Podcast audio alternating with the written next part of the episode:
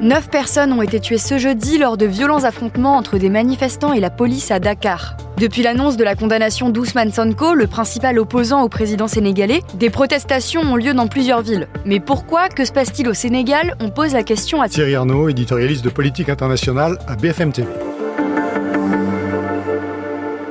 Le Sénégal est en proie de vives tensions politiques et économiques. L'économie du pays a beaucoup souffert dans la foulée de la crise du Covid, même si elle est un peu en train de redémarrer. Et la tension politique est forte depuis euh, que s'approche la date des prochaines élections, euh, et notamment de la présidentielle de février 2024. Euh, Le président Macky Sall, qui est au pouvoir depuis 2012 et qui a remporté deux élections, laisse planer le doute sur ses intentions pour la suite et la possibilité d'un troisième mandat, ce qui génère beaucoup de frustration et de questions parce que la Constitution établit le fait que normalement on ne peut pas aller au-delà de deux mandats. Donc tout ça nourrit euh, beaucoup de tensions. Alors le pays n'est pas complètement à feu et à sang, l'économie ne s'est pas effondrée, mais en tout cas on le voit à la lumière de ce qui vient de se passer. Il y a des tensions fortes, il y a des morts dans les rues et euh, il y a un climat qui euh, devient de plus en plus tendu à mesure que l'on s'approche de ces élections. Et qui est Ousmane Sonko? Pourquoi est-il condamné? Alors Ousmane Sonko, c'est le principal opposant au président Macky Sall. Ça n'est pas le seul. Par exemple, parmi les candidats déclarés à la prochaine présidentielle, il y a une ancienne Premier ministre qui s'appelle Aminata Touré, une ancienne Premier ministre de Macky Sall, qui considère qu'il a fait son temps, qu'il doit tourner la page et qu'encore une fois, être candidat à un troisième mandat serait une violation très claire de la Constitution. Mais Ousmane Sonko, il est là depuis longtemps. Il est soutenu clairement par une partie de la population sénégalaise. Il s'est déjà présenté en 2019, il a fait 16% des voix. Et là, il vient donc d'être condamné à deux ans de prison ferme pour ce que l'on a appelé corruption de la jeunesse. Alors, initialement, il a été poursuivi et accusé de viol par une jeune femme qui euh, travaillait dans un salon de massage de Dakar et qui donc l'accuse de s'être rendu dans ce salon et d'avoir abusé d'elle et de l'avoir menacée à plusieurs reprises. Les faits de viol et de violence euh, dont il était accusé n'ont pas pu être euh, prouvés et par conséquent l'accusation a été qualifiée de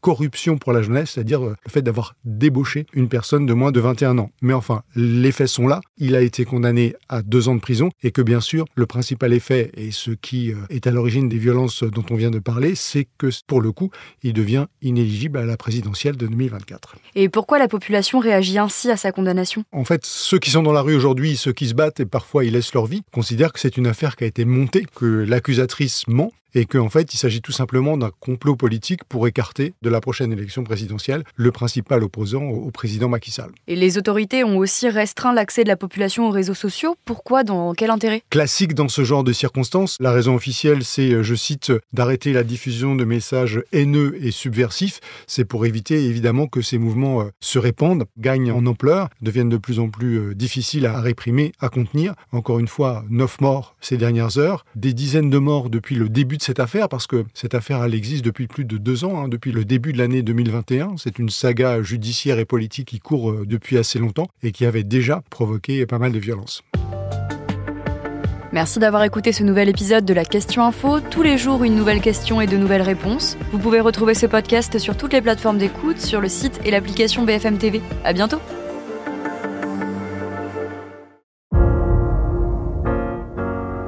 Vous avez aimé écouter la question info?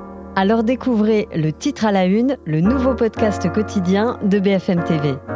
Les grands récits de l'actualité, des témoignages intimes, c'est tous les soirs sur vos plateformes préférées. À bientôt